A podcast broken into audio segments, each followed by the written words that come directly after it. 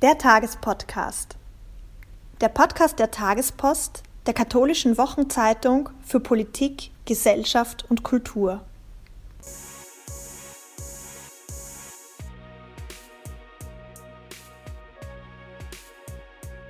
Ich bin Emanuela Sutter, Redaktionsvolontärin bei der Tagespost.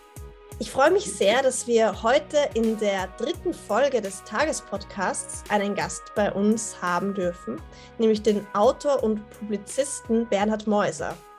Herr Meuser ist der Initiator des deutschsprachigen Jugendkatechismus UCAT. Er verfasste zusammen mit Johannes Hartl und Pater Karl Wallner das Mission Manifest und 2020 erschien sein Buch mit dem provokanten Titel Freie Liebe über neue Sexualmoral. Darüber hinaus gründete er 2021 den Arbeitskreis Neuer Anfang, der den deutschen synodalen Weg kritisiert und dessen Reformmanifest, das ein Bekenntnis zum Evangelium und zum wahren Glauben der Kirche ist, von bereits mehr als 6000 Menschen unterzeichnet wurde.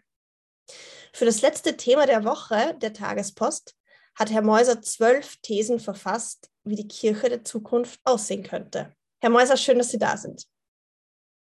Ja, schön, dass ich bei Ihnen sein kann. Ja, dann starte ich einfach mit einer Frage. Also es gibt zurzeit massive Austrittswellen der Kirche, Missbrauchsskandale und die Weigerung, sich der modernen Gesellschaft anzupassen, sage ich mal.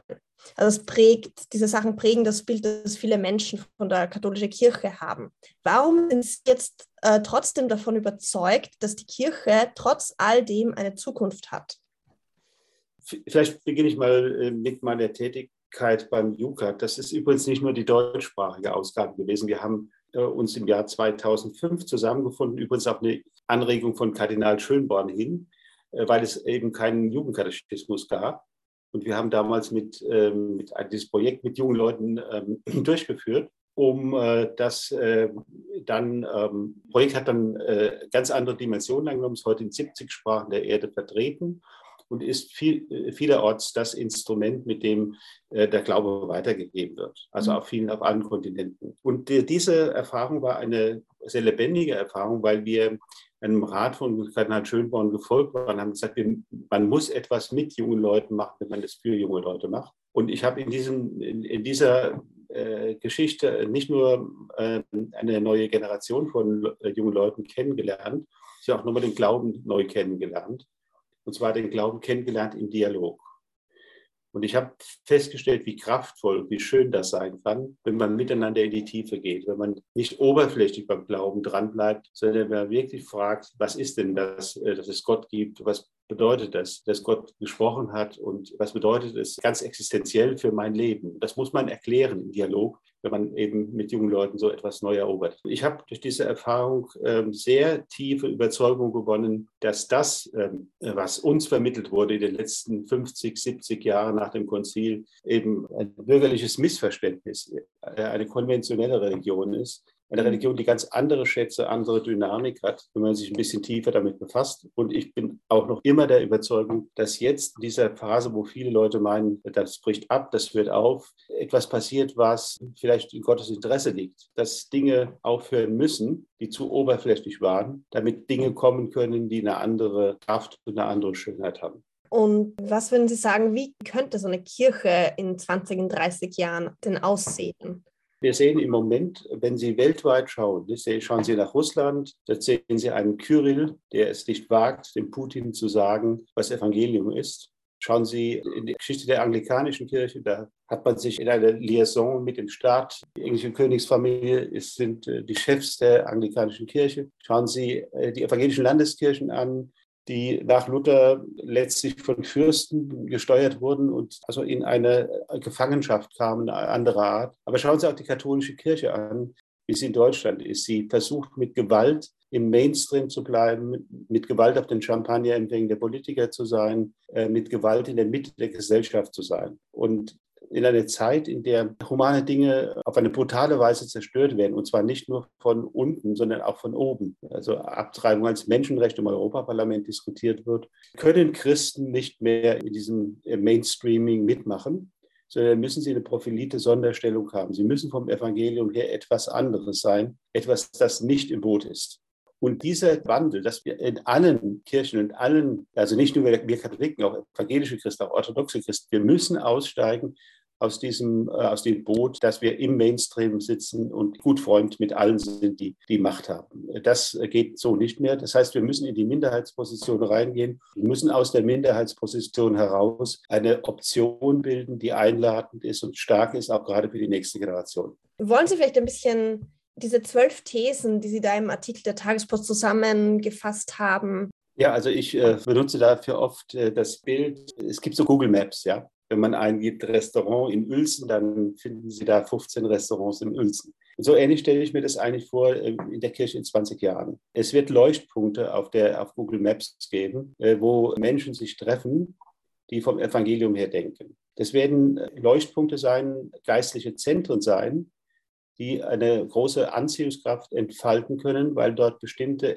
essentielle Bestandteile der Kirche funktionieren und da sind. Diese geistigen Zentren werden keine Frucht von Organisation sein, also dass man sagt, jetzt hier steht ein schönes Betongebäude und hier sind 17 Angestellte und da werden Leute bespielt, sondern die Gemeinde Jesu wird sich letztlich aufbauen also aus Berufung, aus, von geistigen Gemeinschaften her. Wenn irgendwo eine Kraft ist, die aus einer Community kommt, also diese Community, die auf Jesus fokussiert ist, ja, die in der Anbetung ist, die diakonisch ist, die kraftvolle Verkündigung hat, dann wird das eine Möglichkeit einer Kristallisation sein.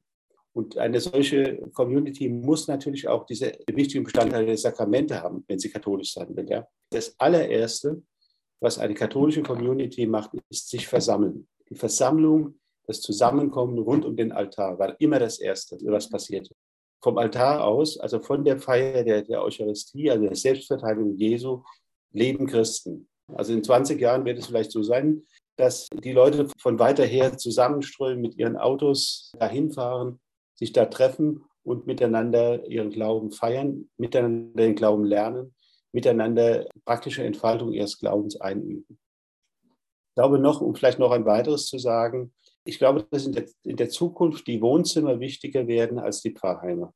Ja, mhm. das heißt, wenn heute jemand Christ ist, dann muss er den Glauben einerseits privatisieren, das heißt zu sich nach Hause holen, in sein Haus und muss ihn gleichzeitig veröffentlichen. Also scheinbar das genaue Gegenteil tun. Also Menschen einladen, gastfreundlich sein, Alpha-Kurse geben, Glaubenskurse geben, miteinander in der Heiligen Schrift lesen, Gebetsgruppen bilden, eben die Dinge tun, die Christen tun und äh, diese Dinge so offen tun, dass sie eben einladend sind und andere dazu holen.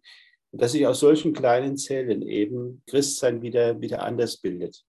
Schauen Sie, wenn Sie 100 Jahre zurückgehen, waren unsere Häuser intensiv christlich geprägt. Sie sind reingekommen, Sie haben äh, im Hausflur ein Kreuz gesehen mit einem Spruch drauf. Sie haben einen Weihwasserkessel gesehen. Wenn Sie ins Wohnzimmer gekommen sind, haben Sie ein großes Marienbild gesehen. Sie haben ein Kruzifix gesehen. In den Wohnungen haben sie hundertfach Dokumente gesehen, die Christen als, als Community-Merkmale, als Kultur hatten. Ja? Und solche mhm. Kulturelemente werden wiederkommen müssen. Also man muss es unseren Häusern, unseren Wohnungen, unserem Geldbeutel ansehen, dass wir Christen sind. In Ihrem Text spielt die Bekehrung eine große Rolle. Also ja.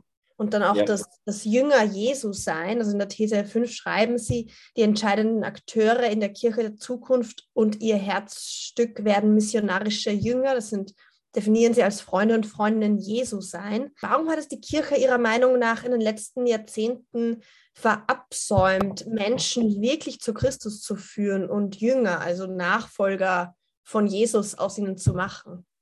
Das Evangelium ist so unglaublich reich, dass man immer wieder neue Schätze entdeckt. Und ich, ich, glaube, dass es ein starkes Missverständnis gab, dass man glaubte, die Welt des Christlichen bestünde aus zwei Elementen. Ne? Aus solchen, die äh, lehren und solchen, die hören. Aus solchen, die aktiv sind, solchen, die passiv sind.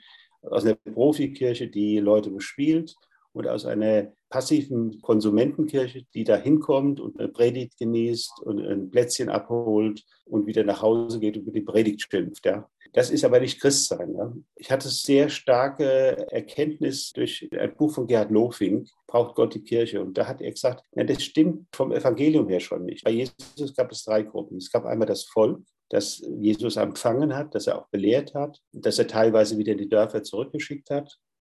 Es gab dann die Jünger, Das sind Leute, die er in seine Nähe geholt hat, die mit ihm zogen, die die Intentionen Jesu teilten, die nahe bei ihm waren, die er gesandt hat, die er mit Vollmacht rausgeschickt hat, denen er Aufträge gab. Also es war, man könnte sagen, ein Freundeskreis. Das war auch ein Kreis, der Jesus finanziert hat oder die ganze Jesus-Bewegung finanziert hat. Frauen haben da Geld reingesteckt in diese Geschichte und sind mitgezogen. Ganz ungewöhnlich für die Zeit.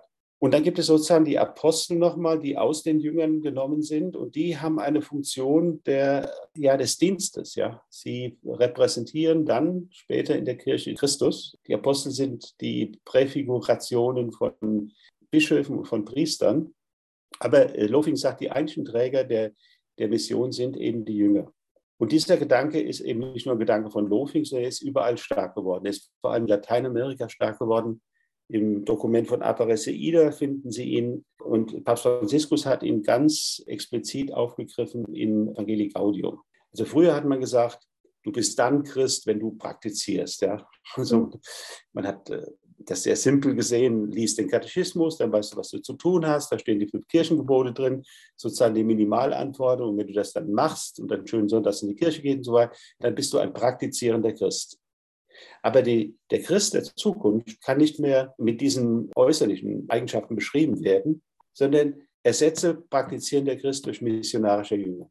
Also wenn du so tief identifiziert bist und so tief verstanden hast, was Jesus von dir will, dass du quasi überfließt. Ja? Sie kennen das schöne Gedicht von Konrad Ferdinand Meyer, der römische Brunnen. Ja? Drei Brunnenschalen, die übereinander gelagert sind. Von innen her steigt das Wasser nach oben oberste Brunnenschale und dann fließt es über und eine hm. zweite Brunnenschale, dritte Brunnenschale und so weiter. Ne? Und das ist ein wunderbares Bild für missionarisches Christsein. Ja? Also wenn du Christ bist, dann, hast, dann steigen die Wasser in dir nach oben und du fließt über.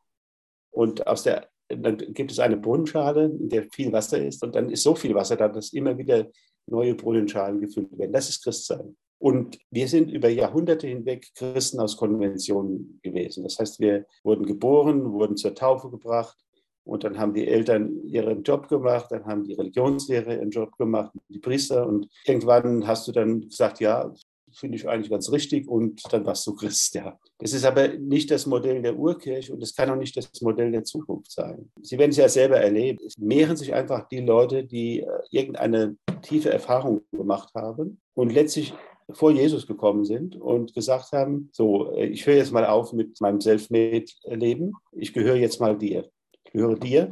Und wenn sie diesen, diese Wende getan haben und von diesem Punkt aus leben, das ist eine ganz andere, ganz andere Drive. Ja? Vielleicht ich komme noch mal auf dieses Thema der Jüngerschaft zurück. Ja. Also kenne das eigentlich von den Freikirchen. Mehrere Gemeinschaften, also katholische Gemeinschaften haben es mittlerweile übernommen. Also ich denke dann die Loretto-Gemeinschaft mit der Jüngerschaftsschule, wo sie junge Menschen wirklich in der Nachfolge Christi ausbilden. Sie schreiben auch in einer These von Ihnen, dass wir von evangelikalen Christen lernen sollen oder lernen werden. Können Sie da ein bisschen was sagen? Wie soll denn diese Ökumene unter den Christen ausschauen, so dass die wichtigen Elemente eben nicht vermischt werden? Aus meiner eigenen Biografie heraus, ich hatte große Distanz zu evangelischen Christen, ja, mich so ein bisschen auch mit Kirchengeschichte befasst und fand eigentlich die Reformation schrecklich, Luther noch schrecklicher und hatte Distanz zu der ganzen Geschichte und habe dann zum ersten Mal in den 90er Jahren des letzten Jahrhunderts in Tessé evangelische Christen kennengelernt, die starke Austragung hatten. Ja weiß noch, wie wir einfach nach einem Schriftgespräch miteinander Vater unser gebetet haben und ich plötzlich beim Dein Wille geschehe das starke Gefühl hatte, wow, der betet das mit derselben Authentizität und mit, dem, mit derselben Ehrlichkeit und derselben Leidenschaft wie ich. Der konnte nichts dafür, dass er evangelisch ist. Ich kannte nichts dafür, dass ich katholisch bin. Ja? Und seit diesem Zeitpunkt sind mir immer mehr evangelische Freunde geschenkt worden. Ja? Einen nach dem anderen, serienweise. Und heute sind einige meiner besten Freunde sind evangelische Christen. Mhm. Bin da in einem Mediengebetshaus, Gebetskreis drin, schon seit 20 Jahren. Ja, also da ist der, der Chef von Bibel TV, der Norman Rentrop ist drin, der Leiter von IDEA, der Helmut Matte ist. Äh, wir treffen uns viermal im Jahr und fahren, dafür fahre ich nach Hamburg. Ja, also, oder die kommen da, oder wir treffen uns in Berlin oder in München. Das ist ganz egal. Wir sind einen halben Tag zusammen beten miteinander, äh, erzählen uns unser Leben, was passiert ist, was uns bewegt. Wir lesen miteinander ein Stück Schrift und wir beten dann ja eine Stunde lang füreinander. in unseren Anliegen und nehmen unsere Anliegen auch mit. Ja? Also die wissen dann noch ganz genau nach einem, du hattest doch diese und jene Probleme mit deiner Tochter oder mit irgendwas, ja.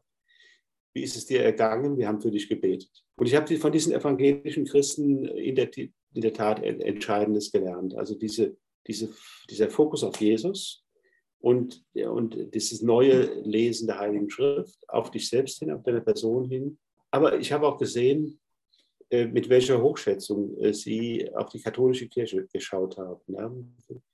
Wir sind, äh, in unserem Milieu sind wir verloren. Wir haben nicht die Kraft, um noch an der Schrift dran zu bleiben. Wir haben nicht die Sakramente erhalten. Und es gab sogar eine große Sehnsucht, ähm, können wir nicht mal nach Rom fahren?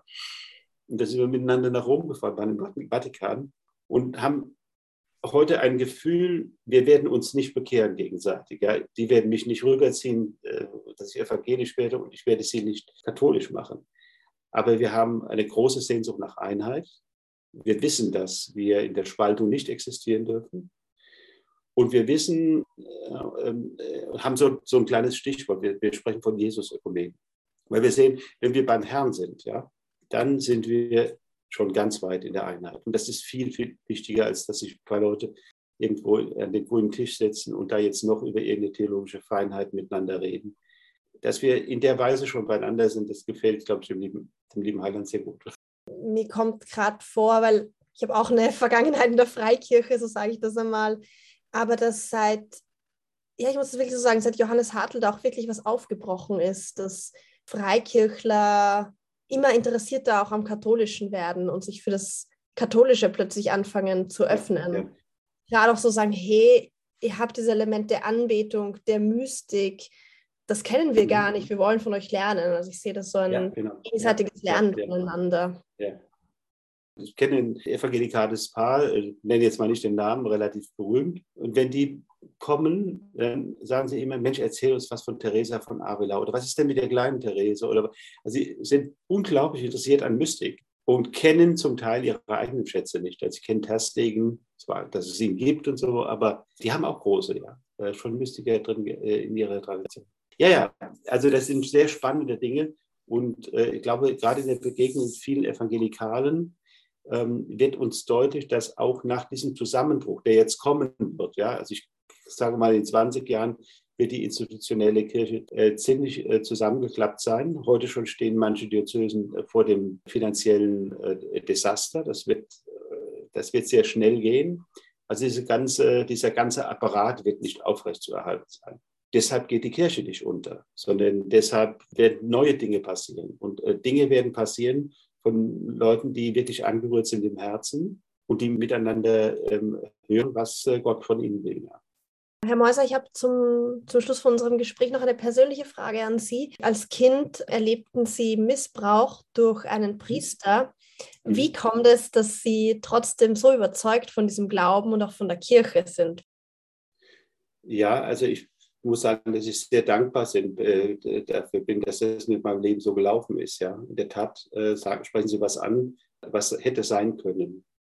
Und es war auch äh, in der Tat äh, für mich eine, es gab eine schwere Zeit. Ähm, ich habe mich nie vollkommen von Gott gelöst, ja, das nicht.